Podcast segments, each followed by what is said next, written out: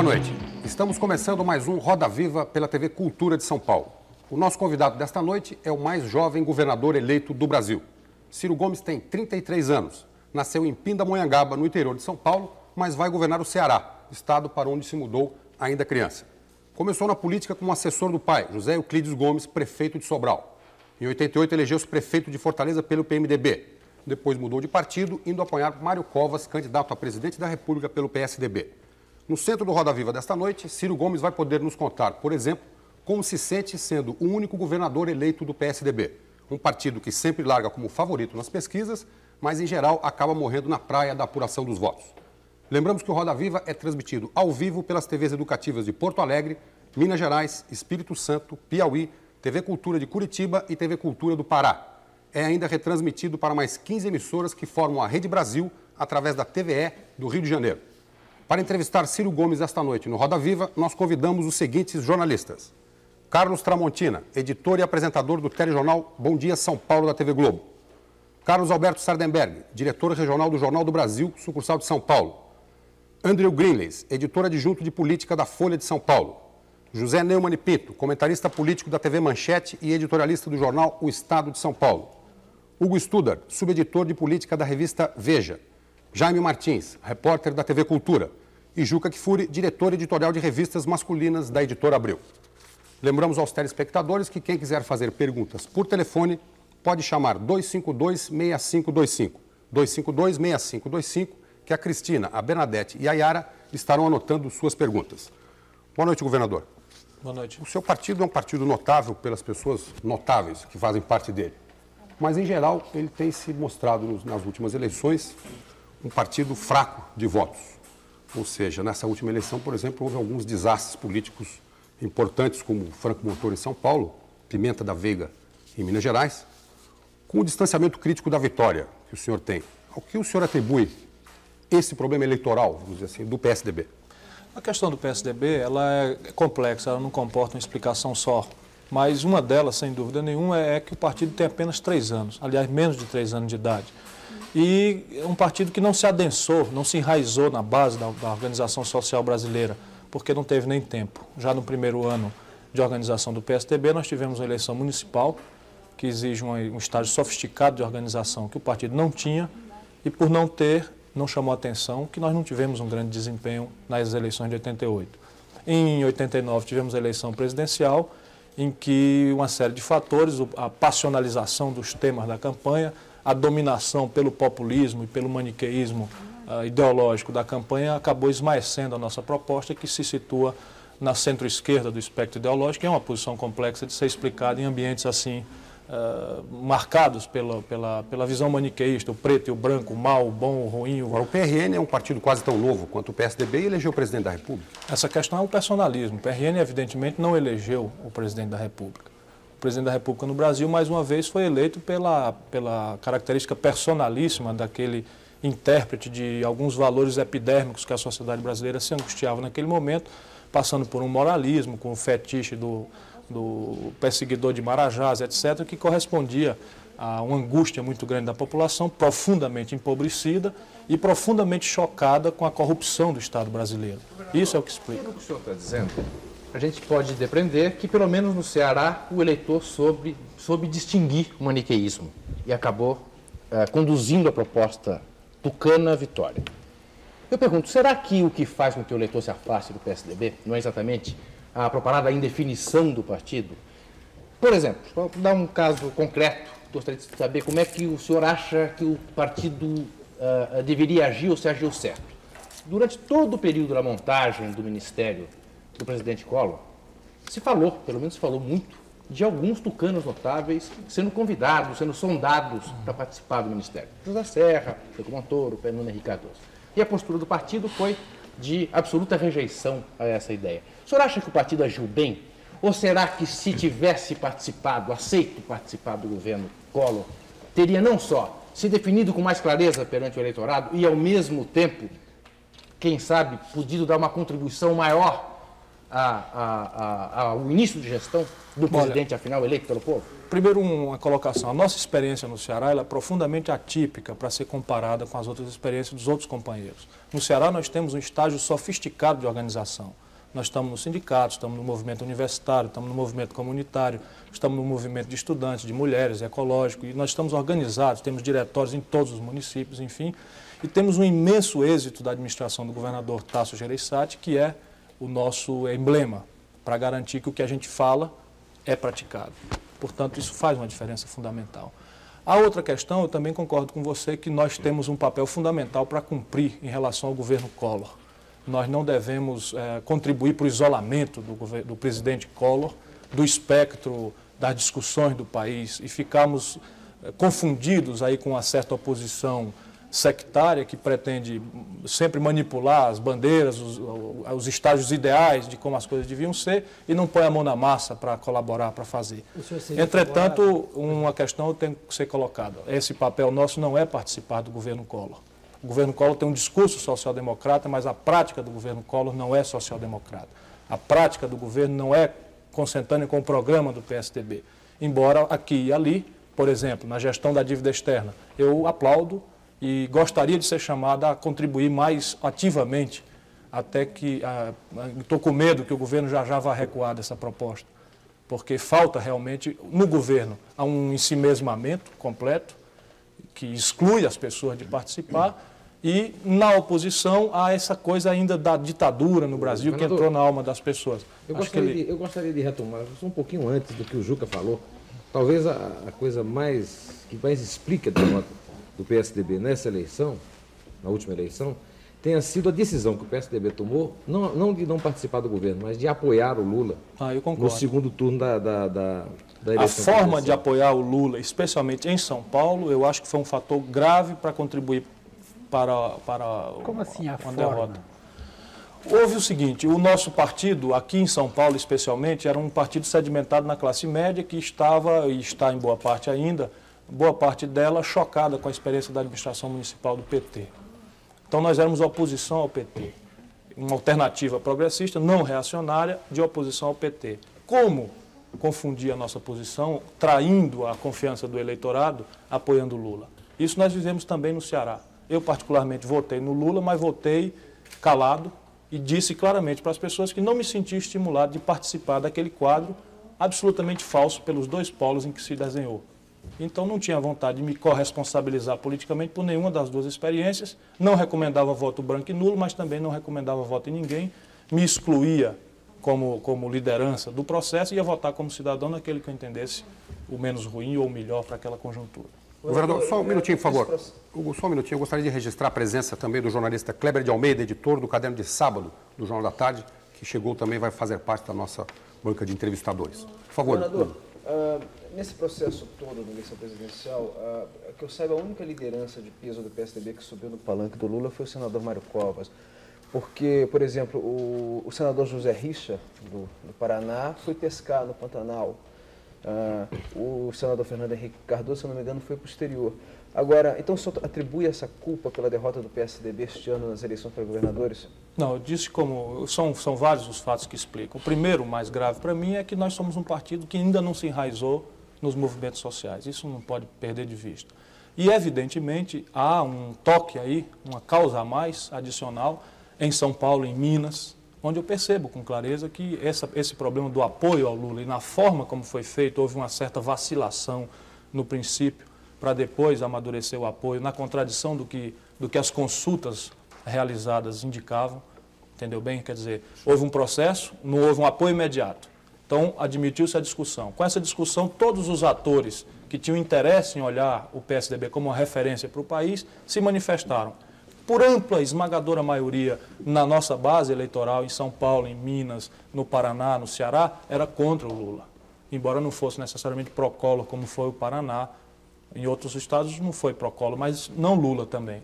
E isso acabou contribuindo uma, como uma causa a mais. Será que outra causa não foi uma excessiva confiança, digamos, nas estrelas partidárias? E desde o início o PSDB com uma proposta social-democrata não tinha nenhuma ou muito ou pouquíssima base uh, por exemplo, operária, que é fundamental para o sucesso de qualquer experiência social-democrata, como na Alemanha. Quer dizer, será que não confiaram um pouco demais nas estrelas Eu e acho. na hora H viram que Eu acho. A política no? Brasil é com muita clareza, especialmente nessa conjuntura, mas eu confio que nós vamos nos libertando disso na proporção da- dos estágios mais avançados de organização da nossa sociedade, é muito marcada pelo personalismo, é muito marcada pela personalidade da- da- dos atores da cena eleitoral. E nossos atores foram realmente para esse embate sem uma raiz nos movimentos sociais como um todo, não só a base trabalhista, porque aqui, especialmente, nós temos uma base mais de classe média, que é natural também. A primeira compreensão vem por aquelas classes mais esclarecidas, que tiveram melhor sorte eh, na vida, e logo em seguida vai se enraizando, mas isso exige militância, e nós não tivemos, ainda não temos um estágio Agora, necessário de militância. Só o Kleber de Almeida. Quer fazer uma pergunta, ah, o senhor, de certa forma, é, desejaria na eleição que o PSDB é, não participasse da eleição do segundo turno? não segundo turno ninguém. presidencial, sim. Mas Eu é uma- defendi essa posição na reunião em Brasília. Mas o segundo turno existe realmente para isso, quer dizer, é uma segunda eleição, Não, não. onde a- a- a- é natural, normal, que parte dos outros partidos se alia o, a, a É natural e normal que haja aliança, mas não é imposição. E no quadro brasileiro, essas alianças, no mundo todo, onde há dois escrutínios, esse sistema eleitoral de dois escrutínios, as aproximações são por frentes ideológicas, de similitudes ideológicas. No caso brasileiro, nós não temos ainda a identificação desses, desses, desses grupamentos ideológicos. Não temos isso. O que nós temos são grupos ah, de militância corporativa, por assim dizer, que se arremedam em partidos e isso não, não permite nem recomenda para nós. Agora mesmo São Paulo descobriu isso, o PSDB de São Paulo, talvez na hora errada, descobriu que não é obrigado. A, a- a- você pode votar, até deve, eu não recomendo voto nulo e branco. Eu votei para presidente. Mas quando você vai ao palanque, você assume uma corresponsabilidade por aquilo que está sendo construído em perspectiva. E todos nós sabíamos, evidentemente, que a correlação de forças, ou o despreparo, ou o sectarismo, ou a federação de interesses que o PT representa, não estava habilitada para governar o Brasil, com a complexidade que o Brasil impõe aos seus governantes. O, o- o presidente Collor, também a nosso juízo, não tinha a densidade necessária, os instrumentos de, de controle social necessários para ser, como estamos vendo, um instrumento da promoção do bem-estar coletivo. Por que nos responsabilizarmos por um ou Mas, outro? governador, é, nenhum dos dois estava habilitado a governar o país. Agora, um dos dois seguramente ia governar o país. Mas Isso sem a nossa Não dá responsabilidade. aos políticos. Mas sem a partido, nossa uma responsabilidade. responsabilidade, Mas né? sem a nossa responsabilidade de influir naquela escolha. A nossa posição foi claramente colocada no Ceará ante a compreensão generalizada das pessoas. Eu queria voltar um pouco. Dizer, não vale a questão- pena nem dos males do menor? Para votar, sim. Eu não sou a favor de voto em branco nem voto nulo. Para votou votar, em quem no segundo votei no Lula. Agora, governador. Governador, voltando um trocar- pouco apenas à questão, Sérgio, só um pouquinho a questão da. Juca da- Kfouri e Sadenberg, por favor. É, a, a- questão do- da, da distância entre o discurso social-democrata do presidente Collor e a prática, que não é social-democrata. Será que talvez seja exa- exatamente pelo fato de que não existam aqueles quadros que possam pôr em prática É uma das discurso? causas, sem dúvida. E, e não, será o, não seria esse um papel para o PSDB? Em evolução, eu até admitiria. Se o presidente, porque foi ele que ganhou a eleição e ele que tem a responsabilidade de liderar o processo de governo, não é o processo de monopólio das opiniões da nação, como aqui e ali parece ser. Mas o processo de governar é a iniciativa dele. Ele, ele- a ele cabe a liderança por origem legítima do seu mandato. Nós não vamos, não devemos lá e nos oferecer para dizer como as coisas deviam ser. Eu defendo que o PSDB deve, urgente, vamos até fazer uma reunião essa semana, isso está se generalizando na compreensão do partido, formular um projeto alternativo para o Brasil e discutir isso na praça pública. Aí se esgota a nossa responsabilidade. Se o presidente pega esse projeto, ou um dos itens, ou alguns dos itens, e, e pratica, o PSDB deve corajosamente apoiá-lo, sem participar do governo. Se ele negaceia, se ele faz errado, se faz diferente a nosso juízo, aí está uma razão objetiva, construtiva, para nós dizermos não a eventuais pontos do Eu governo. só não consigo entender o porquê dessa postura sistemática de um partido com o perfil do PSDB, que não é o PT. Aí na, na esquerda o PT faz esse papel, acho que cumpre esse papel ah, ah, fielmente. Essa negação ah, da, da hipótese da participação. Não, mas só você deve participar de um projeto de governo Mas que tem a sua cara. É. Tá certo? Você não pode participar de um projeto de governo que não tem a sua Mas na cara. hipótese de o presidente chamar o PSDB, Para um projeto Exato, mas que nós chamou. vamos discutir com o país, à luz do dia, de forma transparente, vamos discutir esse sacrifício que vai importar no ajuste fiscal que é necessário fazer, vamos discutir a austeridade monetária que nós Tudo do bem, mas PSDB por que não participar do governo? Eu, eu Não, essa pergunta. podemos Por participar. que não? Quer dizer, por que o PSDB Deste não pode governo ter que aí está, nós não podemos participar por duas razões. Uma de origem, nós perdemos a eleição para as forças que estão aí. A segunda é de processo. A cara política que esse governo está assumindo não dá para negar. É uma cara absolutamente atrasada, é uma cara fisiológica, é uma cara atrasada, é uma cara conservadora, é uma cara o senhor diria que- em relação à equipe econômica também? PSDB Não, a equipe econômica ainda é um núcleo muito bom. Não acha que dentro Carlos do Tramontina, por PSDB favor. há gente que gostaria de participar do governo? Admito. Né? A vocação fisiológica da política brasileira, infelizmente, é uma coisa, é um fato. Mas eu não conheço. Não Aqui é ninguém de Paulo, proa. Essa questão da, da- da clareza do perfil do partido é uma coisa muito importante. Aqui em São Paulo a gente tem um fato muito recente do comportamento da bancada do PSDB na Câmara Municipal, que faz oposição forte e sistemática à administração do PT, que para vencer a eleição da mesa diretora da Câmara se uniu aos grupos mais conservadores, inclusive vários políticos e parlamentares acusados de corrupção e uma série de irregularidades administrativas. Isso não serve para complicar e botar mais lenha nessa fervura e tornar o PSDB alguma coisa como aquele balaio de gatos dos quais Olha, todos os eu, eu partidos não vou, acusados? eu não vou por gosto e amor ao meu partido afirmar que o partido é um núcleo de anjos. Evidentemente não é. Entretanto, e, e para reforçar o que estou falando, eu tenho uma visão muito prática da política. Mesmo em relação a essa cara conservadora que vai assumindo o governo do presidente Collor, essa cara mais do que conservadora, uma cara com os mesmos atores, a mesma carteira de identidade daqueles que fizeram a orgia fisiológica que desmoralizou o Brasil e que acabou municiando o discurso moralista dele para ganhar a eleição.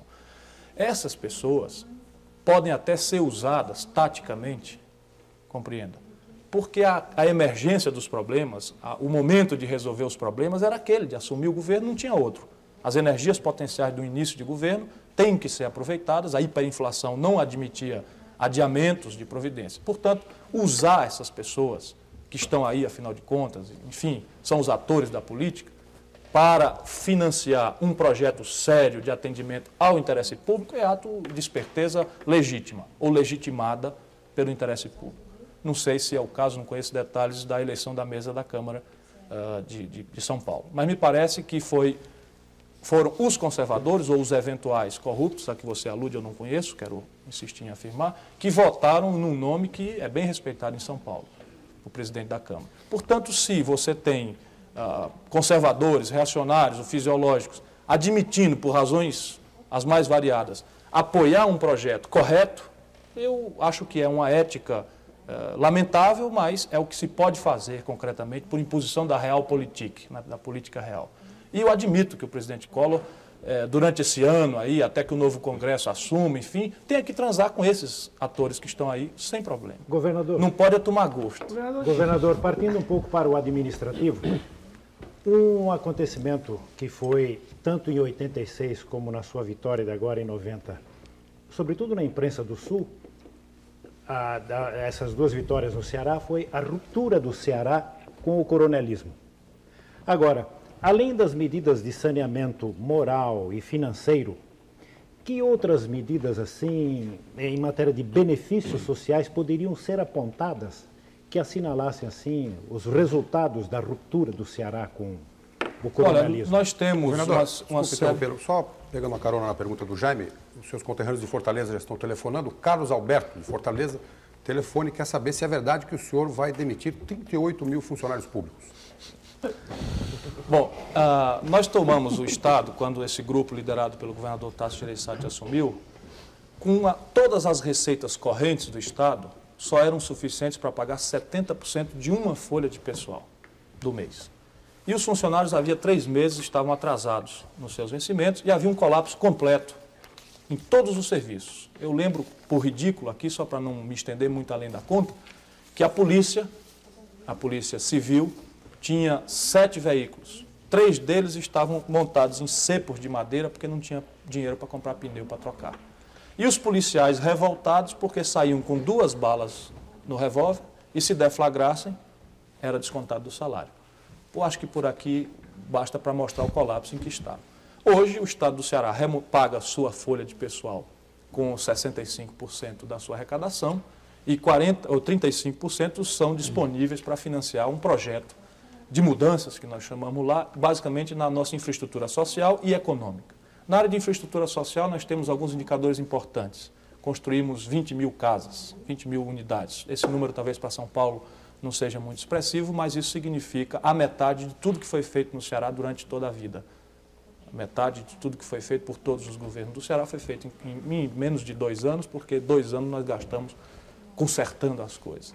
Nós duplicamos a área de irrigada, a área irrigada no estado do Ceará. Nós tínhamos lá 4 mil hectares, hoje temos eh, mais de 8 mil hectares irrigados, com recursos diretos do estado do Ceará, em projetos de assentamento. Temos grandes indicadores nessa área de reforma agrária, referidos pela própria CONTAG como o melhor exemplo de afirmação de um projeto de reforma agrária consequente, é no Ceará esse exemplo.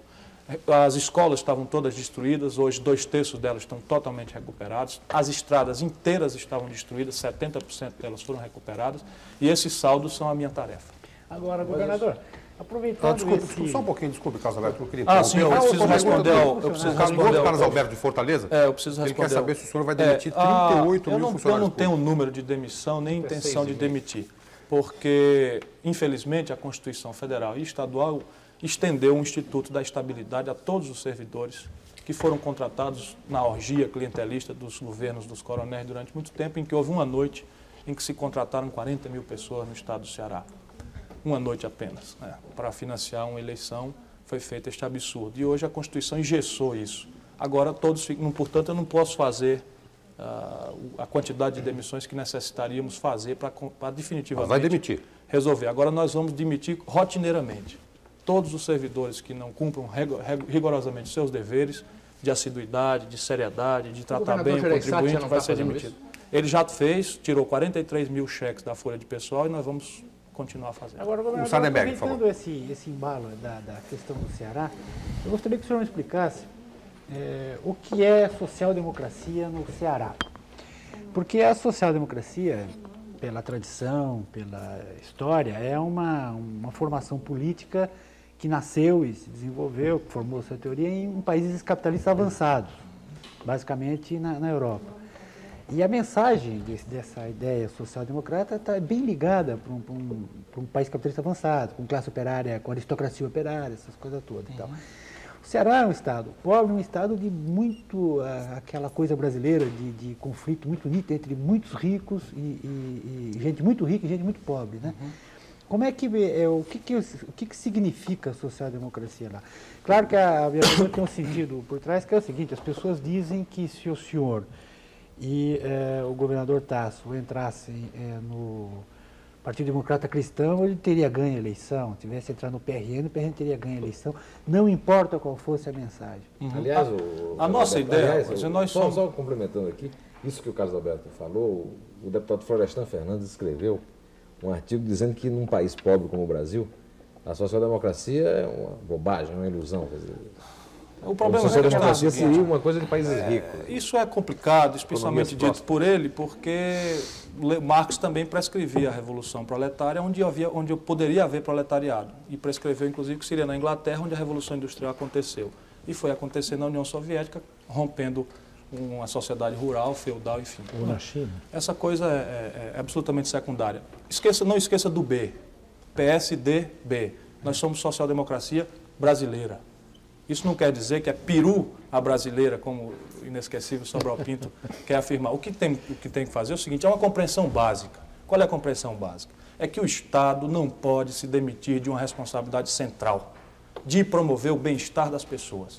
Não só como Estado prestador de serviço, Estado polícia, Estado posto médico, Estado educação, mas Estado interventor na economia para dirimir ou para diminuir ou para eliminar, esse é o objetivo ideal, as desigualdades entre as pessoas. No Ceará, isso é uma coisa eloquente, é um vasto campo para se praticar isso. Como, como fazer isso? O Estado é um Estado que, ao longo do tempo, foi apropriado por, por corporações e por uma visão patrimonial das elites políticas que tomaram conta do Estado e passaram a se servar reciprocamente com o parco recurso do Estado. O que é social- social-democracia no Ceará? é dar um chega para lá nessas elites e repartir o que sobrar desse esforço, de sacrifício, de lutas permanentes, de briga, de confrontos com todos os setores, evento, quer dizer, aparentemente muito poderosos, mas no fim fragílimos, desde que você consiga a emergência da população para lhe apoiar, e pegar esse recurso e repartir com as pessoas na direção de mudar a condição de vida delas. Na habitação, acabei de falar aqui nas escolas, acabei de falar nas estradas, acabei de falar na irrigação, nós temos lá financiamento de atividades eh, produtivas, nós manipulamos, por exemplo, veja o que é social-democracia no Ceará. Todas as encomendas do poder público cearense que possam ser induzidas a gerar empregos em microempresas, em pequenas unidades no interior na capital de produção comunitária, assim são feitas. Quando nós assumimos as carteiras escolares, o material mobiliário escolar era comprado no Paraná. Hoje, todas são feitas em microunidades de produção. Quer dizer que pobre também pode ser social-democrata? Mas claro que pode. Deve ser mais do que ninguém. Mais do que ninguém deve ser. O, o que não está certo é esse neoliberalismo hoje que pretende demitir o Estado eh, da sua responsabilidade de interventor na economia, não de burocratizar a economia, de engessar a economia, de fazer socialismo de direita, como o período autoritário no Brasil fez, mas liberando as forças da economia agir como um indutor do desenvolvimento e agir como um promotor da justiça social, via tributos, via repartição de renda, via distribuição de serviços de boa qualidade. O senhor, o senhor, falou, o senhor falou agora há pouco, lembrou da estabilidade garantida aos funcionários públicos através da Constituição. Sobre isso também falou o presidente do Banco Central, Ibrahim Eres, e este foi um dos motivos que ele usou para afirmar no final que a atual Constituição brasileira é responsável pela crise. Senhor concorda com essa afirmação? Não, a Constituição brasileira não é responsável pela crise. A crise do Estado brasileiro é conceitual ao nosso modelo, entre aspas, de desenvolvimento. Nós temos um modelo de desenvolvimento que hiperconcentrou renda na dimensão pessoal, na dimensão setorial e na dimensão regional. Para a gente colocar a questão aqui bem do seu ponto de vista nacional, não sou aqui daqueles chorões do Nordeste para chorar, enfim. Mas o problema, o vício fundamental do Estado brasileiro é o vício do aleijão do nosso modelo de desenvolvimento. A hiperconcentração de renda ao nível pessoal, ao nível setorial e, mais gravemente, ao nível regional, é que é a base dos nossos problemas. Mas o... Há outros problemas. A exaustão fiscal do modelo do Estado brasileiro é verdade também. O Estado brasileiro hoje gasta uma fábula que arrecada dos contribuintes com bobagem.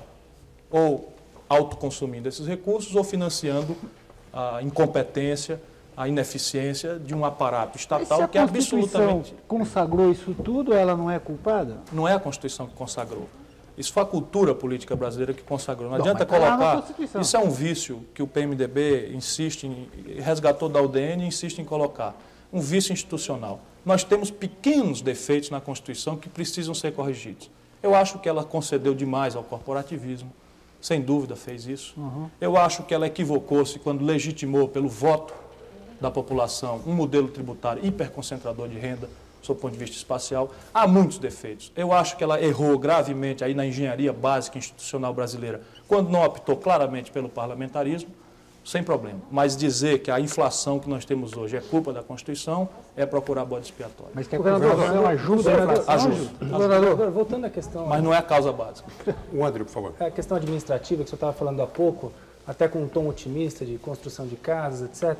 Mas o senhor, quando tomar posse, vai enfrentar, como o resto do país, uma economia em recessão. Isso aí vai uh, trazer queda de arrecadação e além de eventuais gastos que tenham sido feitos antes da eleição para ajudar a, uhum. a, sua eleição. Não sei se é o caso.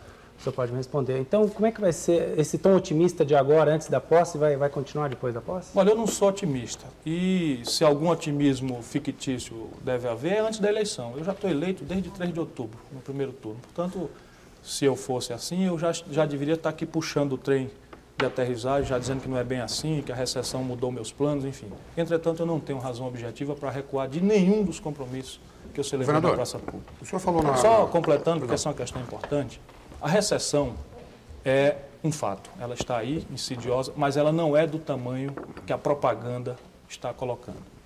Não é mesmo. O Estado do Ceará já pagou seu 13º salário, já pagou o salário de todo mundo no mês de dezembro, aliás, antecipando o pagamento da folha continua pagando religiosamente a sua dívida, é um dos únicos estados adimplentes com o Banco do Brasil, com o Banco Central, é o estado do Ceará, está financiando sozinho, com recursos próprios do Tesouro Estadual, um programa de emergência, porque há desde março instalado uma seca e pela primeira vez na história do país o governo central não se abala, milhares de pessoas perderam toda a sua produção, é responsabilidade constitucional do governo central acudir à calamidade da seca. Não apareceu lá um cruzeiro que fosse para isso e nós estamos com recurso do povo do Ceará, com 150 mil pais de família trabalhando e recebendo uma diária quase meio salário mínimo, também para meia jornada de trabalho. E é com isso que as pessoas não estão morrendo de fome.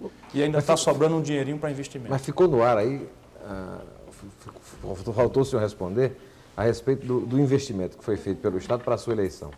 Não, Pela eu, questão eu penso que neguei, porque a evidência. Governador, Enquanto São Paulo, o mega, o mega estado de São Paulo, está desdobrando o 13 terceiro, atrasando folha de pessoal, nós já pagamos tudo, pagamos dívida, estamos enfrentando, obrigações do governo federal. Aliás, estamos pagando o Cine, que o governo federal abandonou faz muito tempo, que é esse Serviço Nacional de Emprego. Estamos pagando o combustível da Sucan até bem pouco tempo, que fazia tempo que o governo federal abandonou.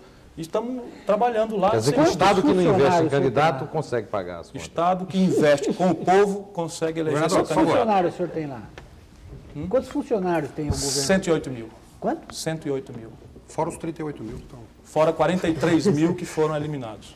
Governador, por favor. 43 mil cheques, não necessariamente pessoas. Porque no Ceará, quando nós assumimos, tinha gente com seis empregos, sete, morando em Brasília, em Paris, em São Paulo.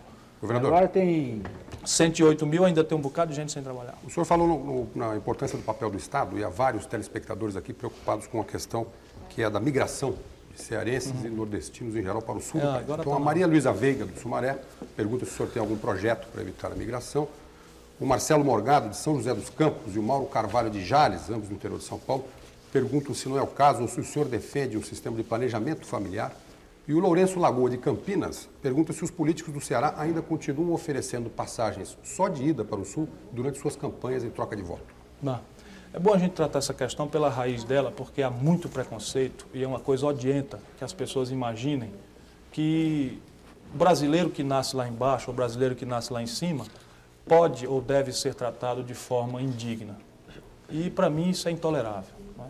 Eu acho, e não acho como muitos que aqui em São Paulo tem uma conspirata contra os pobrezinhos do Nordeste, nem acho que o Nordeste, enfim, é um mar de rosa nas suas elites, acho o contrário, boa parte dos nossos problemas nós devemos ao mau comportamento, ao comportamento marginal da maioria das nossas elites políticas, econômicas e culturais, enfim. Mas uma coisa é certa, no Brasil hoje, onde é que está a câmera para eu falar assim, olhando para as senhor pessoas? virar. né?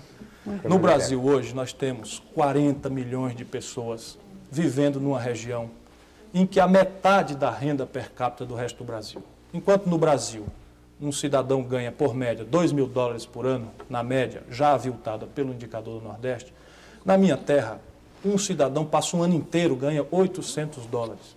E essa estatística também, por ano, também é uma falsidade, porque Fortaleza é um centro de riqueza, como ele registrou aqui. Tem muita distorção, muita concentração de renda também interiormente no Nordeste. De maneira que a gente sabe que tem gente ganhando 70, 80 dólares por ano para viver. Quando vem uma seca, é um colapso total na produção. E a seca já foi resolvida no Uzbequistão, na União Soviética, que é comunista, já foi resolvida na Califórnia, no Arizona, nos Estados Unidos, que é, é, capitalista, já foi resolvido, enfim, em todos os lugares do mundo, e nós temos a região semiárida do mundo de maior indicador de pluviosidade, com possibilidades concretas, não de pena, de esmola, que ninguém quer lá esmola nem pena de ninguém, mas de fazer lá um lugar das pessoas trabalharem, produzirem, e não precisar estender a mão para ninguém. Isso só vai mudar quando o país inteiro tomar consciência deste problema. É preciso, inclusive, passar por cima de alguns maus políticos, a ampla maioria até dos políticos nordestinos, e a opinião pública brasileira tomar conhecimento disso. Porque não adianta, não adianta você evitar, eh, estimular as pessoas a ficarem lá, se, se a, a TV Globo vende um padrão de consumo ilusório de São Paulo, do Rio, e as pessoas estão morrendo de fome lá, elas vêm aqui para escapar, para sobreviver, mas elas gostam mesmo é de viver lá. Portanto, o que nós queremos é que a nação faça pelos miseráveis do país, da periferia do Rio, da periferia de São Paulo, e se fizer seriamente pelos miseráveis do país, está fazendo também pela região Nordeste. E as elites? O que fazer com as elites nordestinas? Derrotá-los. E eu queria também acrescentar uma coisa. O senhor falou de visto A Globo é porque é que tem liderança e audiência, não tenho nenhum preconceito contra a Globo, não. O senhor disse eu que queria só fazer uma pergunta, porque eu acho que até o senhor já, já, já deu esse exemplo ao inverso. Quer dizer, o senhor saiu de Pindamonhangaba para o Ceará, em vez de ser um cearense que veio para o Sul. Há um, um, um carioca que se, fez, que se fez nas Alagoas, no Planalto. Esse paulista de Pindamonhangaba pensa em parar onde? Eu penso em parar fazendo um bom governo no Ceará. É o Aos meu sonho. 37 anos. 33. Não, aos 37 o senhor parará o seu Não, governo. eu, eu sou professor da universidade, sou advogado e gosto dessas profissões também.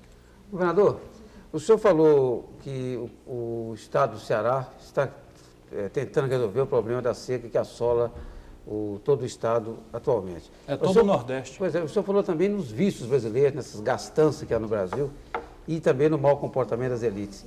E aqui se fala muito, no país todo se fala muito, do- de um dos grandes vícios brasileiros seria justamente a indústria da seca. Esse dinheiro que, no caso do Ceará, não, não chegou nenhum esse ano, mas normalmente ocorre todos os anos, o que não é o que ocorre todos os anos. Quer dizer, vai muito dinheiro e esse dinheiro acaba não beneficiando justamente aquele que sofre mais com a seca. O senhor concorda com isso? senhor? É evidente que não. Ah, O, o ciclo vicioso, perverso da miséria é o seguinte: começa assim. O poder central brasileiro não se sensibiliza. Desde Juscelino Kubitschek, que foi o último presidente que encarou esse problema de forma consequente, o poder central brasileiro, ditador, eleito, eh, civil, militar, ninguém, desde depois de Juscelino, olhou para a questão regional com a seriedade de vida.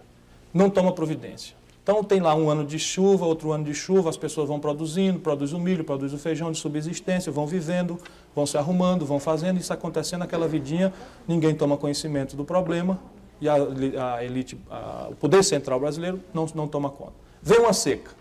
Quando vem uma seca, não tem jeito. A seca é um colapso de 100% da produção. 100%. Você imagina um pai de família, eu sou a favor do planejamento familiar, feito pela família, não feito por ninguém, imposição de ninguém, mas deve ser educada a família ela deve optar por quantos filhos devam ter. Esse é o planejamento familiar que eu sustento. E nós lá no Ceará estimulamos essa discussão nos postos de saúde, é é outra providência de costumes que nós estamos trabalhando lá. Mas normalmente famílias grandes, 100% da sua produção perdida. As pessoas naquele dia seguinte não têm para comer. E algumas pessoas, em alguns pontos específicos, não têm para beber. Como acontece hoje, nós estamos mandando carro, caminhão, com tanque em cima, levar água para algumas pessoas beberem. Nesta hora, não tem outro jeito, tem que acudir. Tem que acudir mesmo com comida, tem que acudir com, com água. E nós estamos procurando inovar um pouco para conseguir um ganho político na organização dessas pessoas, primeiro falando para elas isso todo dia pondo na cabeça delas que o problema não é da, da natureza, é do homem, é da irresponsabilidade do homem. Isso está sendo ensinado todo dia no Ceará.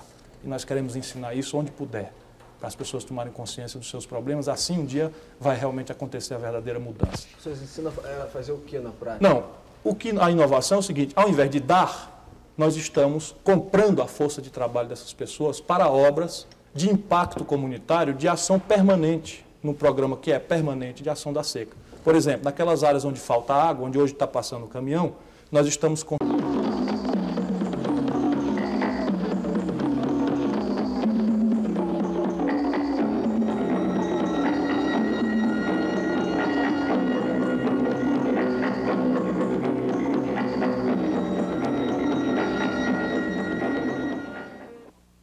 Voltamos com Roda Viva, que hoje está entrevistando o governador eleito do Ceará, Ciro Gomes.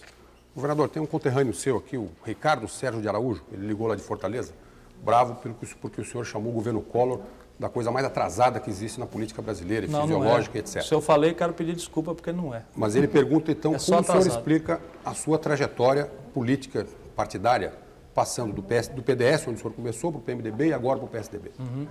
A minha trajetória é a seguinte: eu, meu pai era prefeito de Sobral e eu era militante do movimento estudantil na universidade, em Fortaleza. PCdoB? Não, PCB. Vinculado, não era, nunca tive carteirinha, não. Só aproximação. Era mais esquerda católica, um grupo. O senhor nunca foi um comunista de carteirinha? Não, nunca, nunca tive disciplina para isso, embora tenha um sonhado. Quando veio a eleição, vieram as eleições de 82, estava em marcha a sucessão do meu pai na prefeitura de Sobral. Em Sobral não havia o MDB, estava lá subdivididas as forças, estavam subdivididas em sublegendas. Então, em função da vinculação de votos que se obrigavam naquele tempo, e para não ficar contra o meu pai, eu me filiei na véspera do prazo extinguir, fui candidato, em seguida passei para a oposição, que era o PMDB. Na sucessão presidencial, não concordei com o encaminhamento da convenção democrática, legítima, que encaminhou a candidatura do Dr. Ulisses Guimarães. Como achei que discrepei da orientação do partido, a orientação central, fui para o PSDB. Assim que eu explico. Governador, o senhor sabe que, Juca que, Kfouri. que, ser, que ser do PCB pode não dar nenhum futuro, mas dar um baita passado.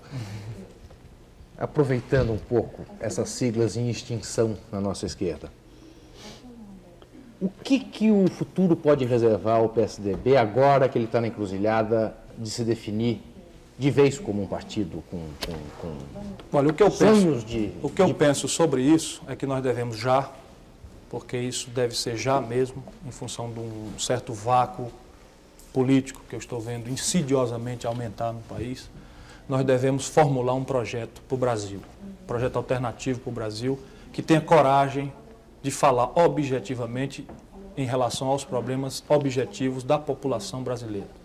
O que nós faríamos se estivéssemos no governo?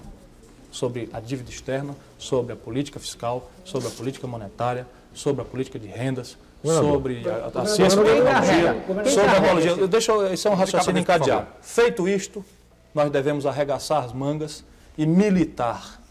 Militar de manhã, de tarde, de noite, em cima de tamborete, em cima de caixa de cerveja, em cima de banco, em cima de palanque, mostrando ao país que há alternativas para nós sairmos dessa crise interminável, sem demagogia, sem populismo, sem promessas messiânicas, sem necessariamente termos que apelar para uma liderança carismática, personalista, que seja o nosso paisão, mas que passe para o povo a virtude de uma sociedade consciente dos seus problemas, que saiba que não tem saída sem sacrifício, e vamos conhecer bem esse sacrifício, e vamos repartir de forma socialmente justa esse sacrifício. Essa é a saída do PSDB. Se nós fizermos isso, Quem carrega essa bandeira? Com o vamos- presidente nós do vamos- PSDB? nós vamos do começar a discutir Covas esse ou do problema. Grupo Gereissati? nós vamos discutir esse problema. O grupo Gereissati, primeiro, não existe. né? Nós temos uma certa aversão a, esse, a essa, essa coisa que corresponde muito a essa tradição neg- negativa do Ceará. O Tasso é uma liderança que hoje não se confina mais às fronteiras do Estado do Ceará, pelo seu exemplo, pelo que ele significa concretamente, pelo que ele pode fazer, ou pelo Ceará, ou pelo Nordeste, ou pelo Brasil, não importa. Ele até não deseja fazer nada, alugou um apartamento e vai lecionar nas universidades de, de- de- Nova York nos próximos três meses, quando sair. Eh, Essa é a intenção dele, voltar para as empresas. Nós é que achamos que ele não tem direito de fazer isso.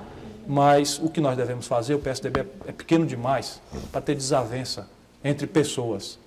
De- Desavenças conceituais devemos dirimir. Governador, é, é pequeno, mas já, já foi um pouco maior. Eu queria justamente fazer esse, esse O PSDB tinha a quarta maior bancada na Câmara e hoje tem a sétima. Só tem um deputado a mais do que o PT.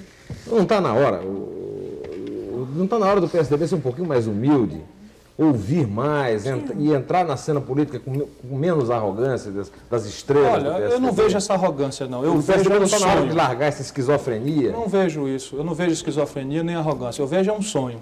Um ideal muito forte de pessoas que não estão dispostas a Tem uma mão, esquerda a velha? deixar por menos. Tem uma esquerda velha no PSDB, governador? Não, tem alguns ranços de opinião. ainda. Governador. E é natural. Pessoas que Governador. sofreram, que não é o meu caso. Eu não sou herói da resistência, eu posso analisar a ditadura e suas mazelas como um fato da história. Agora, um antes fato de negativo. Mas gente que foi caçada, gente que perseguida, gente que viu companheiros serem exilados ou torturados, naturalmente vão morrer com sequelas. E vão ter sempre essa visão. É respeitável, mas, mas equivocada, de certa forma, da- do espectro político. Governador, podia voltar à pergunta daquele seu conterrâneo para esclarecer é, a sua. O senhor puder esclarecer a sua, a sua posição em relação ao governo Collor? Porque o, o seu conterrâneo reclamou que o senhor falou que era todo fisiológico, o senhor Não, disse que não não, foi mas eu assim também também. tinha. Eu não sei se eu me apaixonei aqui pela tese. O que eu penso do governo Collor é o seguinte: nós temos um presidente voluntarioso, com coragem política, porque teve coragem de sequestrar ativos financeiros, tem coragem de fazer tudo o que for preciso. E nós precisamos de gente assim. Um presidente que é obstinado, isso também é virtude, é qualidade. Um presidente que tem um discurso social-democrata, isso também é muito interessante. Um presidente que tem uma equipe econômica funcionando de forma coerente, de forma ah, articulada, de forma séria, de forma corajosa também é uma virtude desse governo. Mas o que eu estou preocupado, especialmente em direção ao meu conterrâneo, é com o seguinte: o governo, para operar, governo Collor, para operar, governo que promete um Brasil novo, governo que promete moralização, governo que promete acabar a mordomia, governo que promete acabar tráfico de influência, esse é o governo que eu tenho preocupação. E é um governo que nós todos desejamos, desejaríamos. é? O que, que aconteceu? Quando ele assumiu, encontrou um Congresso e alguns atores da política nacional muito antigos, muito conhecidos na sua prática viciada. As pessoas conhecem quem são. Quando eu falo carteira de identidade, porque são os mesmos que estavam no governo Sarney, no governo Figueiredo e etc. Que tomaram conta do Estado brasileiro. Tomaram conta para nomear afilhado, para tomar conta, para fazer falcatrua em banco. Mas e se o. PSDB não quis conversar com o presidente, o que ele podia fazer? Não, o PSDB, quis se conversar, a o PSDB conversar com o Brasil e ofereceu o seu melhor quadro para ser o presidente do Brasil. Quando perdeu, seria arrogante que o PSDB agora fosse ensinar o presidente Collor como fazer. Nós temos que ter humildade. Aí sim, nunca, não conseguiu. nunca. Ele, ele mande me chamar, se eu sou do PSDB, para conversar sobre qualquer assunto, que eu de graça digo que apoio, por exemplo, a austeridade monetária, disse aí claramente ante a incompreensão de chamou, pessoas. ele chamou publicamente o então, aliás, Não é assim que se faz do política. PSDB, Franco Montoro, para conversar Ele foi lá, o presidente foi, e Foi, conversou. pois é. Não, pois é. Então, mas é a pergunta que, eu, que recoloca Sim. um pouco do que eu comecei Foi lá e conversar, tudo bem. Agora o problema é esse, nós estamos precisando de conversa. subiria a rampa? Mas é claro. Aliás, vou subir, uma vez assumindo o governo do Estado, tendo uma pauta para discutir com o presidente. Eu, como lhe disse, eu tenho admiração por várias qualidades do o presidente. PSDB O que me incomoda, o que me incomoda, O que está errado e o que está certo? Isso, eu vou concluir aí. O que me Tá incomoda, errado o que tá o certo. que me incomoda é o que está se cristalizando como face política do governo.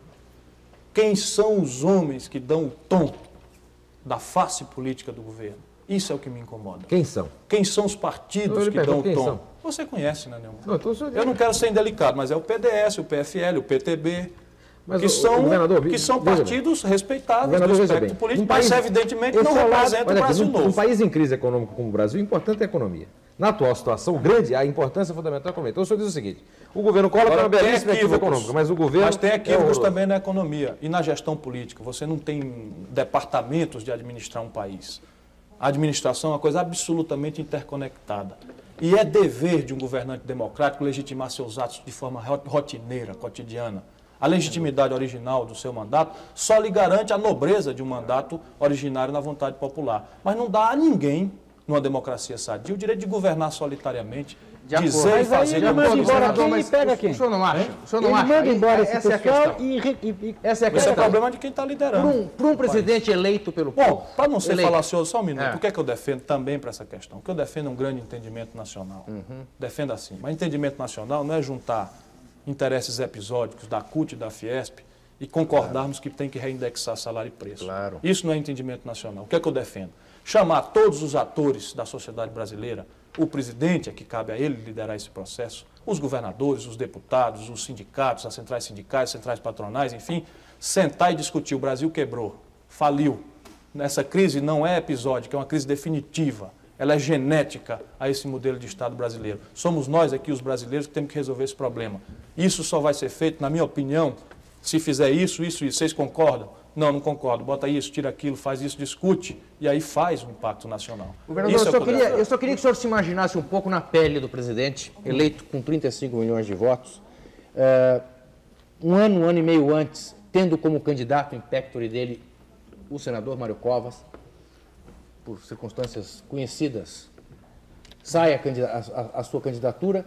O senhor acena para isso que nós, que a elite, a vanguarda intelectual brasileira considera que é a de mais bem pensante no país, nomes como Serra, Fernando Henrique, Mário Covas, e houve de volta apenas ah, ah, ah, xingamentos. Olha, eu não, eu não concordo. Eu acho que o PSDB não deve se confundir com o PT nem com o PDT. Eu acho que eu não estou conseguindo me expressar bem.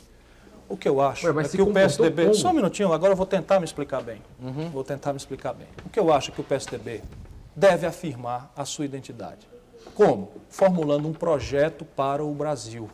Itemizado. Saúde, educação, dívida externa, ciência e tecnologia, eh, ecologia, eh, política monetária, política fiscal, para ficar aqui alguns temas que estão na minha Tá. cabeça. O PSDB devia fazer assim. Com isso, nós temos um referencial para afirmar a nossa identidade e para estabelecer balizas para a nossa relação com os outros atores da cena social, entre eles o presidente. Suponha que, concluído esse projeto, o presidente, era isto que eu queria fazer e passa a fazer. Nós estamos obrigados moralmente a bater palma, apoiar, colaborar, contribuir, como for necessário E a cara para bater. como for necessário. Mas no que não pode é o PSDB chamado por notinha de jornal que a gente não sabe se é verdade. Eu, francamente, digo nas reuniões que é mentira. Porque quando alguém diz que o presidente está doido para botar não sei quem, não sei aonde, do Ministério, eu digo lá, estão trabalhando todos em equívoco. Ele não quer, nunca quis isso, não parece querer, nunca desejou. É culpa da imprensa? Não, culpa da imprensa é evidente que não. Culpa talvez dos interessados que colocam. Não tem, o, senhor imprensa? falou, o senhor falou em Não, identidade. na imprensa não. A imprensa repercute o que houve. O André, por favor. necessidade do, do PSDB formular um projeto da identidade do PSDB. Agora, não há uma certa crise de identidade no partido que Lógico, tem pessoas tem. em que, como o senhor aqui está defendendo um diálogo com o governo Uhum. federal e, ao mesmo tempo, pessoas que estão conversando com o governador Leonel Brizola e falando até em aliança e, possivelmente, até em fusão. Quer dizer, como é que, qual é a crise de, como é que se resolve essa crise de Uhum. É, identidade? esse é um problema que nós temos aí. Eu acho que no, na nossa, no nosso calendário é um dos primeiros problemas. A propósito, vamos estar reunidos que, que depois da manhã. conversas com o governador Brizola? O meu vice é do PDT. Eu acho que conversar não faz mal. O que eu vejo é o seguinte: o, o o Brasil tem uma cultura de pirilampo na política. Tem, onde tem a luz, gravitam os, os pirilampos. Então nós temos três grandes luzes, três grandes focos de luz hoje no- na opinião pública: o governador Kessia, o governador Brizola, o presidente Collor. E nós somos pirilampo. né? Agora nós não somos obrigados a gravitar em torno de uma lâmpada só. Em qual deles atualmente? Não, isso que eu eu vou dizer. Nós não somos obrigados a ficar gravitando em torno de uma luz só. É um pirilampo metido a besta, que quer virar luz, que na verdade não é um pirilampo, é um tá- vagalume. tá sem Mas será que depois da Tá eleição... sem Mas Cacife se constrói na luta. bancada, sétima bancada Qual é o problema? Tá Qual é o problema? Nós não estamos querendo adirir a ninguém? E, e continua, será e que continua depois- se comportando de uma que forma mesmo que não, que, não, que não condiz com aquilo que o senhor falou, que eu sou um homem prático na política. Então eu vou lhe dizer uma coisa, que o PSDB não é um partido prático na política, que é um partido que é comandado por pessoas que perdem a eleição, e as pessoas que ganham a eleição dentro do partido são obrigadas a obedecer os ditames dos que perdem seguidamente eleições. Quer dizer, eu não vejo onde está a, a, prática, a pragmática aqui, desse um partido. minutinho, Neumann. Você é um excelente jornalista. Eu sei que, evidentemente, está só provocando aqui o, o neopolítico que está ensaiando seus primeiros passos aqui no- na, na- na- na capital do país. O governador Quércia hoje é desenhado pela grande mídia PSD, nacional como não um é grande PDT, vitorioso. Acabou de perder as eleições para a Prefeitura de Fortaleza, para a Prefeitura de São Paulo. Então, um partido se faz com serenidade. não é? Temos que ter uma fixação no que nós desejamos, que é organizar a sociedade Mas brasileira. essa é a questão. Deixa eu é só a questão, dizer, nós queremos isso. Então, ter paciência. Se nós vamos conquistar isso com o poder ou na oposição, isso é um problema nosso que nós vamos ter que resolver. Agora, isso é uma questão verdadeira que você falou. ou Nós temos uma crise de identidade que, taticamente, é a primeira coisa que temos Mas a que resolver. questão, às vezes me parece que ainda o político, o político que vem lá de cima ainda eh, tem uma noção que me, me parece a própria eleição do presidente Collor jogou por terra. E será que pelo fato de um ser governador do Rio, o outro ser um governador que acaba de fazer um sucesso estrondoso nas eleições de São Paulo, ah, necessariamente significam ah, duas grandes luzes? Eu, eu- luzes são. Não significa necessariamente Mas- nada. mas luz que ilumina a treva ou luz que Não, vem no, luz. no sentido luz que chama atenção. Luz que chama atenção que pode queimar. O senhor Facilmente. prefere a luz do Quércia ou a luz do Brizola? Vale preferir a luz do Governador, PSDB? insistindo um pouco no administrativo, o senhor disse no bloco anterior que Eu entenda bem, o que eu chamo de luz é o seguinte, são polos de atração da opinião.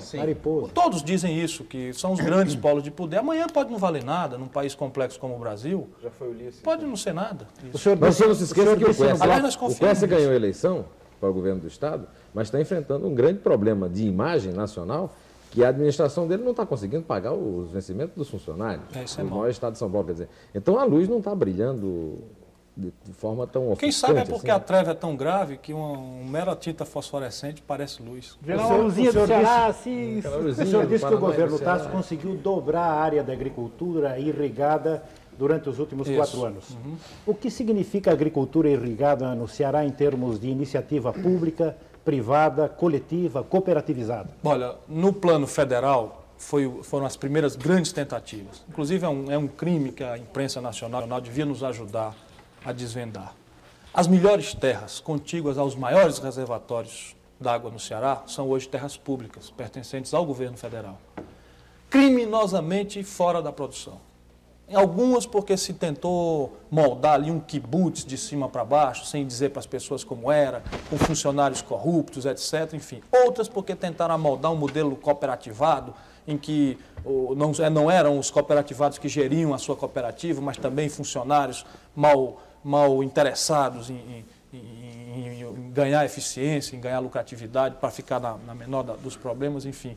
Ou criminosamente, simplesmente fora da produção totalmente.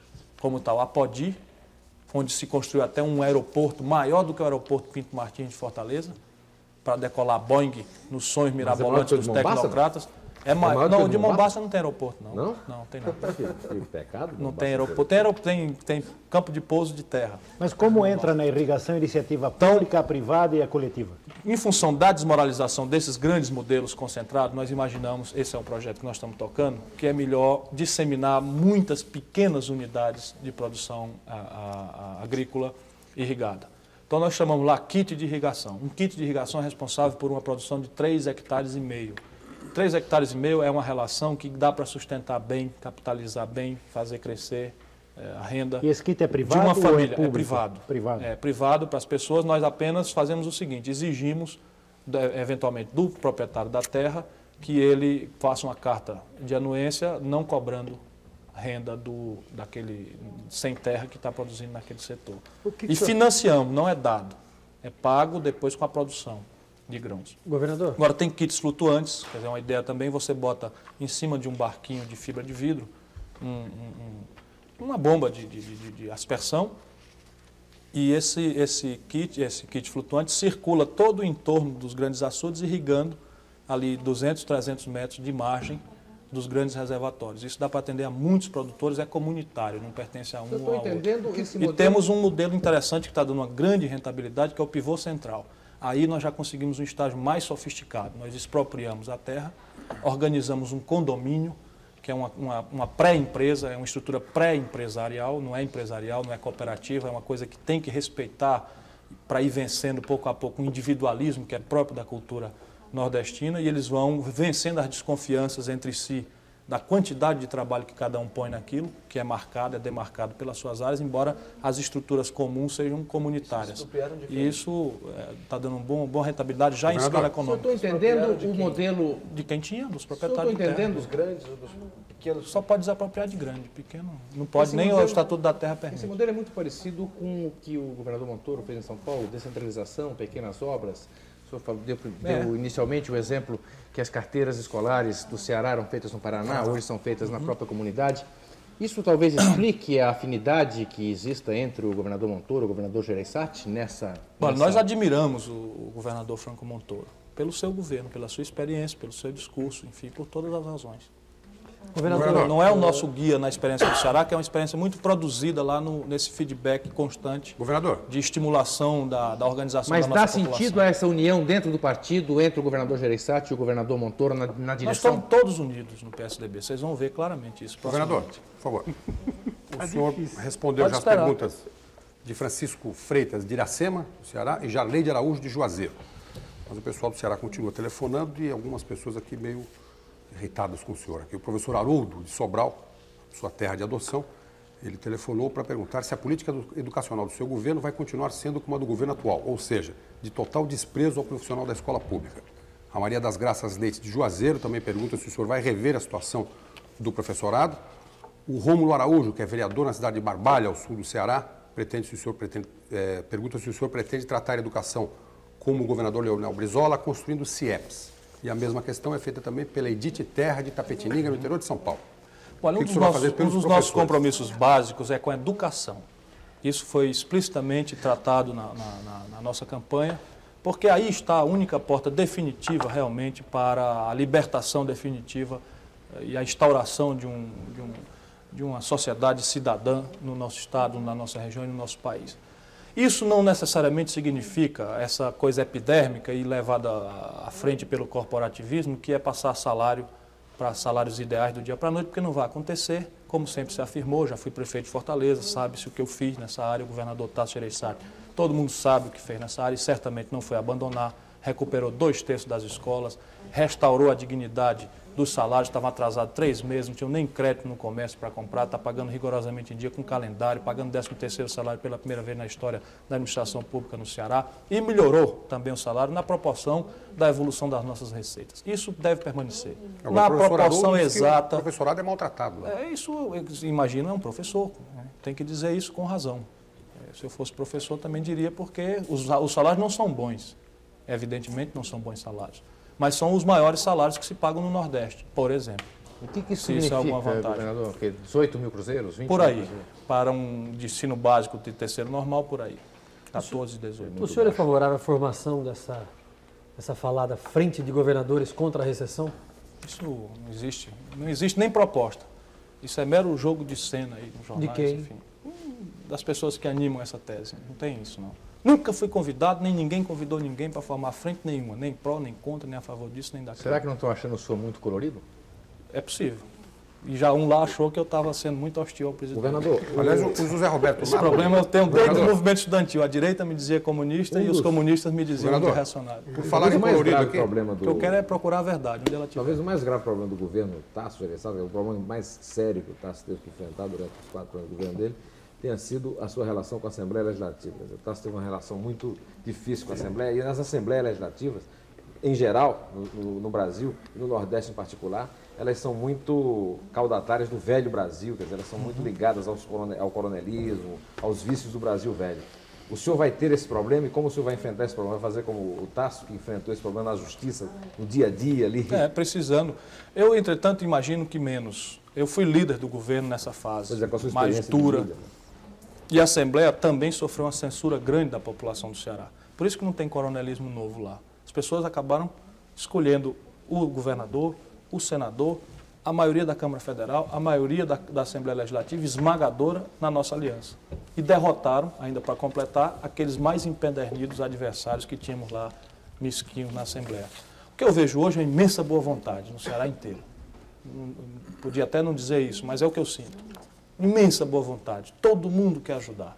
Até o PT não tem se negado a conversar, discutir, enfim, o PCdoB, todo mundo quer discutir, não é se render nem, nem, nem se oferecer Mas a o PT e o. PCdoB adoram discutir.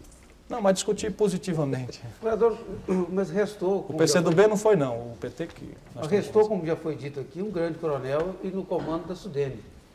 Como é que está a Sudene? Ela está funcionando mesmo bem para o Nordeste ou virou mais um órgão burocrático que não Olha, tem me, uma ação me permita fazer uma apreciação, porque para que a minha opinião, que é, que é antiga, eu tenho um primeiro mandato de deputado estadual com 23 anos de idade, no primeiro fala que tive na Assembleia falei sobre isso, portanto, não, não desejaria ser confundido aqui com qualquer questiúncula de natureza pessoal ou animosidade partidária com o coronel Dalto Bezerra, que hoje é o superintendente da Sudene, que é nosso adversário no Ceará. Mas não é isso.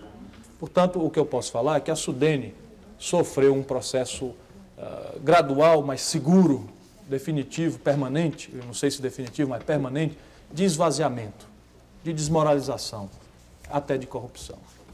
E a Sudene acabou sendo presa de meia dúzia de pessoas que já são ricas no Nordeste, que defendem aí com o apoio de ampla maioria das elites políticas essa política ah, que no fim é uma grande mesquinharia de, de, de coisinha, de subsídio, de incentivo fiscal, enfim, para tocar ali meia dúzia de empresas, enfim, e não resolver o problema estrutural do país e não fazer retornar o recurso público para ciclicamente financiar, continuar financiando o Nordeste. Então, eu tenho uma opinião muito azeda sobre esse assunto. Independentemente de estar lá o Coronel Dalto Bezerra, minha opinião é muito azeda. Ah, a Sudene, quer dizer, nos últimos 30 anos, o Nordeste, 30 anos atrás, representava 12, não, 13,4%, 13,4% do PIB nacional. De toda a renda nacional, da riqueza nacional, o Nordeste era 13,4%. Hoje, 30 anos depois, 15 bilhões de dólares depois, o Nordeste representa 14,8% do PIB nacional. Cresceu 1% esses 30 anos, a participação relativa. Ora, se nesse tempo nasceu Camaçari, que é um sofisticado polo petroquímico na Bahia, se nasceu o complexo portuário industrial de Recife, Suape, etc. Se nasceu o complexo de açúcar em Alagoas, se nasceu o complexo cloro- cloroquímico de Sergipe, se nasceu uma indústria em Fortaleza, e se isso tudo, evidentemente, representa muito mais de 1% do PIB nacional, tem-se como evidência que, ao longo dos últimos 30 anos, o que eu vi acontecer, o Nordeste inteiro empobreceu. O que, é, evidentemente, faz ah, absolutamente inviável a manutenção dos atuais mecanismos conservadores de, de tentativa de eliminação dos níveis regionais. A Sudene, portanto, ou volta às suas origens, de ser um fórum técnico de elaboração de um projeto consequente de economia ágil, produtiva, eficiente no Nordeste, e também uma instância de agregação da força política atomizada do Nordeste para que possamos representar alguma coisa frente ao poder central, ou eu lá no piso, que é o que eu tenho dito sistematicamente. dizer, a Sudene é presa e caudatária dessas elites nordestinas. Total, totalmente. Desse pessoal da indústria da seca que. Não, a indústria da seca não, essa do- coisa do é urbana. do álcool também, é né? urbano. É- a Hoje é urbano. É Governador, qual é a urbano. Aliás, tem também projetos agropecuários que são verdadeiros escândalos. Toda fazendola de 10, de 2, 10 hectares do Ceará dá lucro. Pouquinho ou não, dá para tirar um bezerro, uma vaca, um carneiro. Todos os projetos agropecuários, salvo algumas exceções, as pessoas dizem que eu tenho mania de generalizar, salvo as honrosas exceções, quase todos os projetos agropecuários da Sudene dão imenso prejuízo, de propósito, porque dão dinheiro público, as pessoas botam logo 10 empregados da família própria ganhando elevados salários, forçam o balanço com prejuízo, e em seguida vão comprar as ações aviltadas na bolsa do seu próprio patrimônio, o que tem que acabar. Qual a perspectiva da economia do caju durante seu governo? Fruto, suco, óleo e castanha. Nós temos um problema muito grave. Nós temos hoje uma floresta de cajueiro no Ceará que já foi responsável pela maior produção relativa no Brasil. Entretanto, está sofrendo um processo, tanto de parasitas, a antracnose é o nome, como de degradação genética da semente por equívocos na própria disseminação dessa semente, que não foi feita com os cuidados necessários.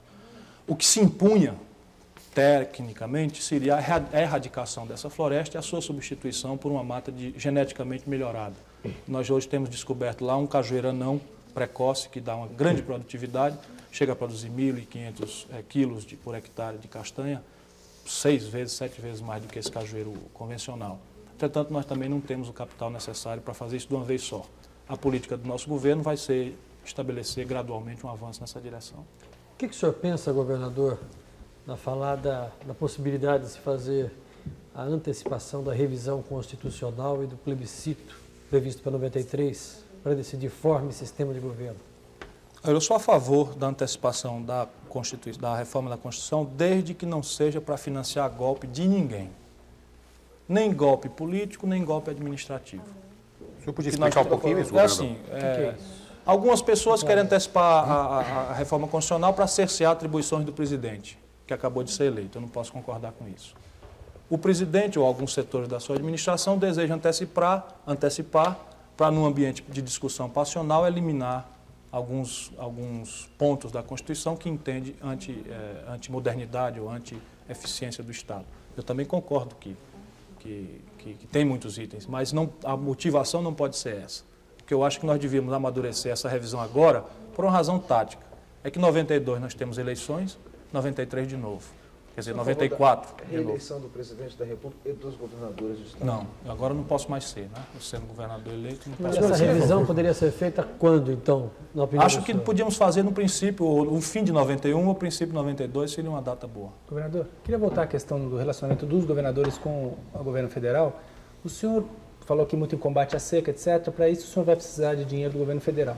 O senhor prevê um relacionamento do tipo toma lá da cá, ou seja, o governo federal manda o dinheiro e, em, em troca, o senhor influencia a bancada do Ceará de alguma forma a votar com o governo? Isso vai acontecer? Não, de maneira nenhuma. Eu pretendo eh, buscar e contribuir no que esteja ao meu alcance para, nessa dimensão da nossa responsabilidade comum de governantes, eu lá do pequeno Ceará, ele do grande Brasil, uma relação mutuamente respeitosa, em que nós possamos tratar criteriosamente de todas as questões. Eu digo criteriosamente porque eu não quero ser tratado excepcionalmente, nem por, por privilégios, nem por discriminação que não toleraria de nenhuma forma em nome do povo do Ceará. Portanto, é o que eu vou procurar fazer. senhor acredita realmente E também a minha opinião, e também a minha opinião e o que eu puder eventualmente influir nos companheiros que estejam lá, não é bem a minha vocação, mas a gente sempre faz as coisas discutindo, é para apoiar o que for certo. Por exemplo, hoje, essa história de frente anti-recessão, eu não somo o meu nome. Porque quem disser que tem que montar uma frente contra a recessão, tem que dizer aonde é que vai afrouxar. É na política fiscal? Nós estamos defendendo a volta do déficit público que gera inflação, que é o pior de todos os males, porque tira de quem não tem e concentra em quem tem.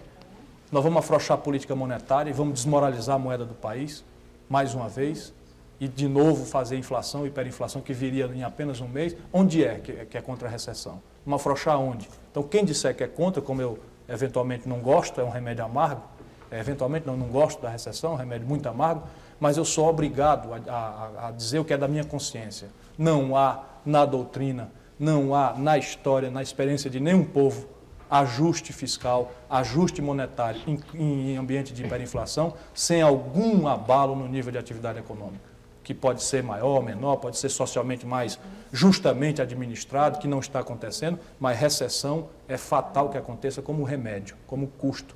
O que nós devíamos era compreender melhor isso, discutir, politizar essa discussão, para o povo ter consciência e colaborar, enfim, não ficar esperando milagre que não vai acontecer. Voltando à seca, governador, o senhor disse há pouco que uh, resolver o problema estrutural da seca e da miséria do Nordeste extrapola as funções do governador e é, um, é uma, uma coisa do presidente da República, do país inteiro.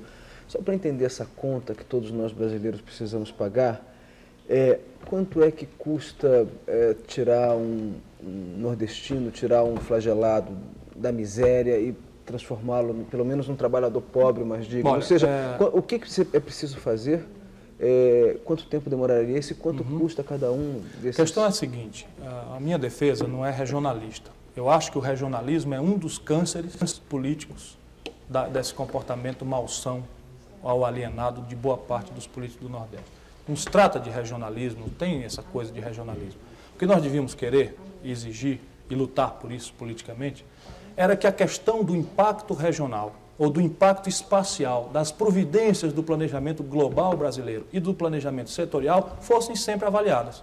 Vou dar um exemplo que é isso. Hoje, tudo que se faz por imposição da opinião pública internacional e em boa hora também da opinião pública nacional, se avalia, se exige avaliação do impacto ecológico. Não é assim?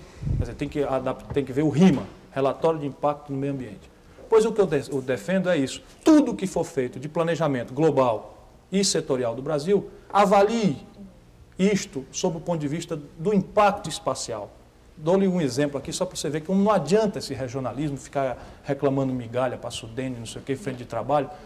Eh, não funciona, não vai funcionar nunca. Ainda agora, o governo federal, nessa, nesse viés neoliberal, resolveu desregulamentar a economia. Baixou lá um terceiro funcionário de escalão, terceiro escalão, uma portaria acabando, acabando o preço CIF do aço. É uma complicação, mas é um bom exemplo do que eu estou falando preço cifre do aço é assim.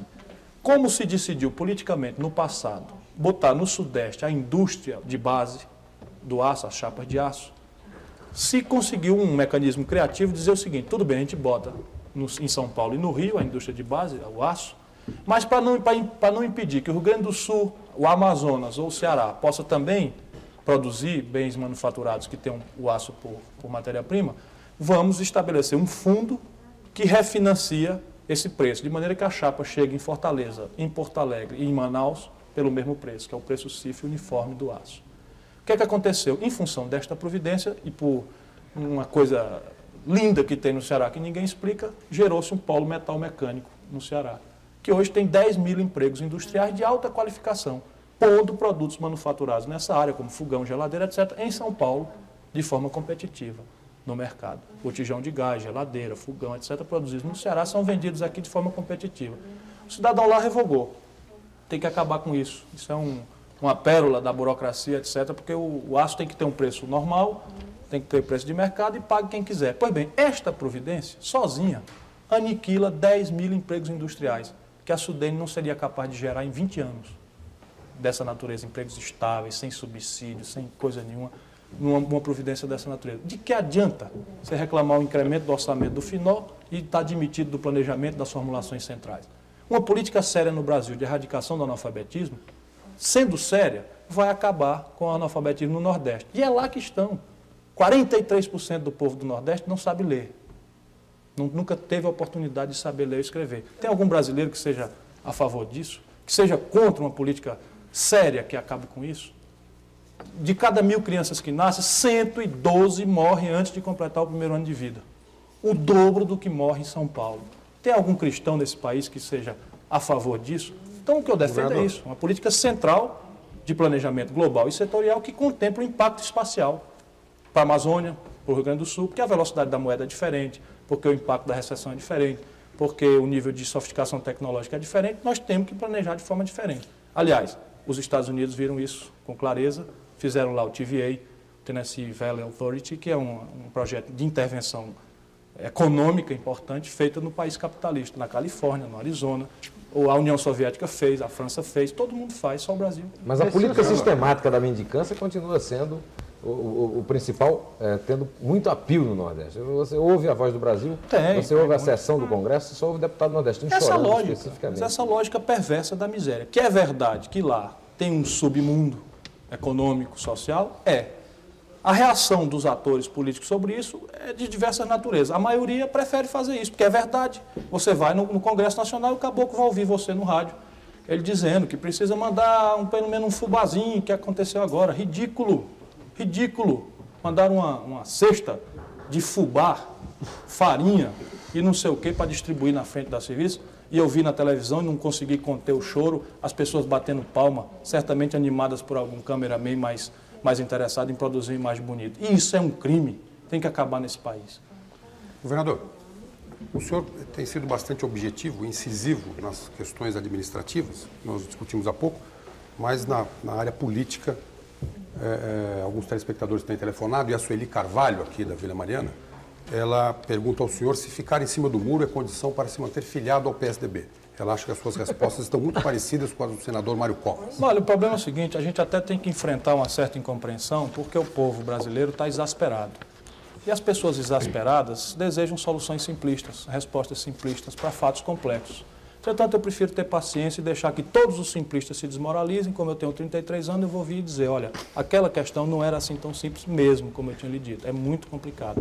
E é como eu me comporto politicamente. Eu não acho que o Collor seja um demônio, nem um Deus. Acho que tem qualidades e defeitos. E estou procurando dizer nessa qualidade. Eu, o que eu quero dizer é que eu não sou alinhado, nem contra totalmente sistemático, porque acho burro, nem a favor totalmente, porque acho desonesto. Então, minha posição. O José Roberto Napoli, aqui da Vila Mazei, aproveitando a deixa do Juca, perguntando se o senhor talvez fosse um pouco colorido, ele quer saber qual é o seu esporte favorito.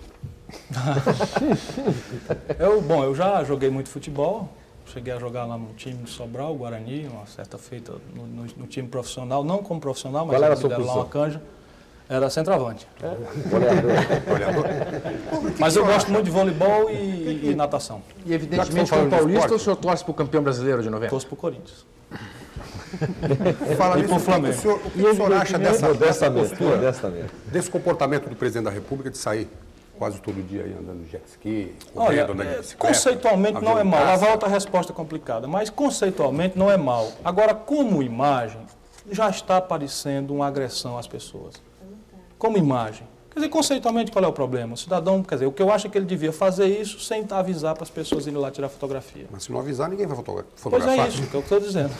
Por falar Fazer não faz mal. Eu li aqui no, no Jornal de São Paulo, acho que foi no Jornal da Tarde, que o senhor ficou tomando conta das crianças enquanto sua mulher viajou. Saiu no jornal? É, É verdade. é verdade?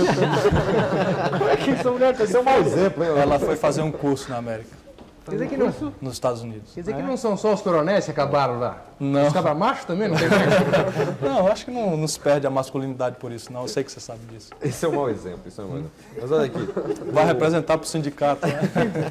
o governador Álvaro Dias me disse recentemente que hoje governar na situação que está o Brasil, que está o Estado brasileiro, não é mais tocar obras, como no tempo do Washington Luiz, aquela história de governar e construir estrada. estradas, mas, sobretudo, sanear as finanças do Estado e cuidar eh, com muito cuidado do desperdício, É, ele das tem- contas do Estado. Como é que o senhor vê isso? É verdade, embora isso seja um, ati- um momento tático. Né? Porque o problema é o seguinte, nós vivemos um período em que todos nós assistimos, a CUT assistiu, o Meneghelli assistiu, o Maluf assistiu, todo mundo assistiu. O Estado brasileiro em sendo gradualmente apropriado por castas e corporações.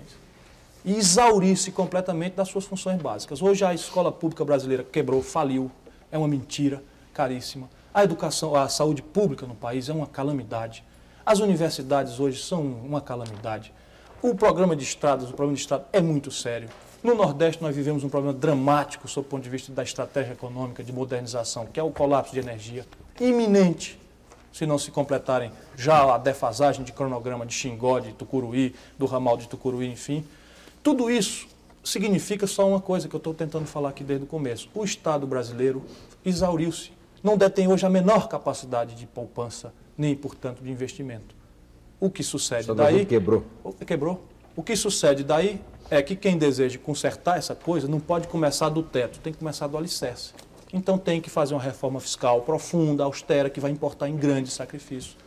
Tem que restaurar o poder de compra da moeda e o próprio valor político da moeda como instrumento de referência, de troca, de, de, de fator de unidade nacional. E isso importa numa política monetária austera. Eis aí as grandes virtudes desse governo, embora eu acho que o juro já passou da conta, hoje já é custo, já está contribuindo, porque demorou demais e foi alto demais. Quebrou a demanda agregada, é um termo técnico, enfim, já não é mais, hoje é um alimentador de custo, é uma opinião de que não é escolado no assunto, só um curioso, enfim. E acho que falta uma política de renda que reparta esse sacrifício de forma mais justa socialmente, porque o cartel, o oligopólio, esse sabe perfeitamente se proteger, ou repatriando grandes volumes de dinheiro no estrangeiro que colocaram lá, ou ir diminuindo o volume de produção e aumentando a margem de lucro e ganhando o mesmo dinheiro, empregando menos gente, produzindo menos coisa. Mas a média empresa, a pequena empresa que está tendo o mesmo tratamento, ou as regiões ou as pessoas de baixíssima renda não suportam fazer essa coisa espontaneamente, como um pacote de cima para baixo. Isso é que eu estou falando. Governador, nosso tempo já está se esgotando. Eu lhe faria uma última pergunta.